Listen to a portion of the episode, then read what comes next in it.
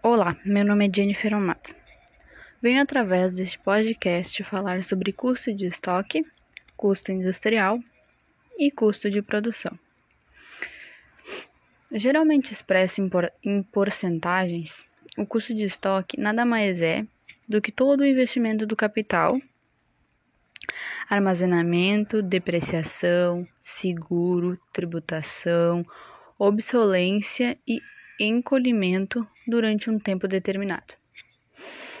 Já o custo industrial ou o custo total de produção é a totalidade de custos incorridos na produção durante determinado período de tempo. É imposto por três elementos: materiais diretos, a mão de obra, a mão de obra direta, desculpa, e custos indiretos da fabricação.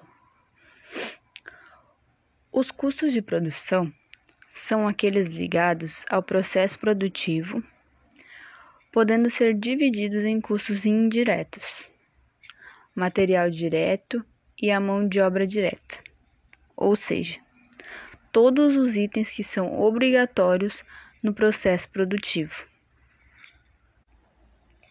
É muito frequente considerar que os custos de produção de um determinado bem são compostos exclusivamente pela matéria-prima, embalagens e outros materiais diretos utilizados em sua fabricação, esquecendo-se de agregar aqueles preços outros custos, como a mão de obra direta e os custos fixos.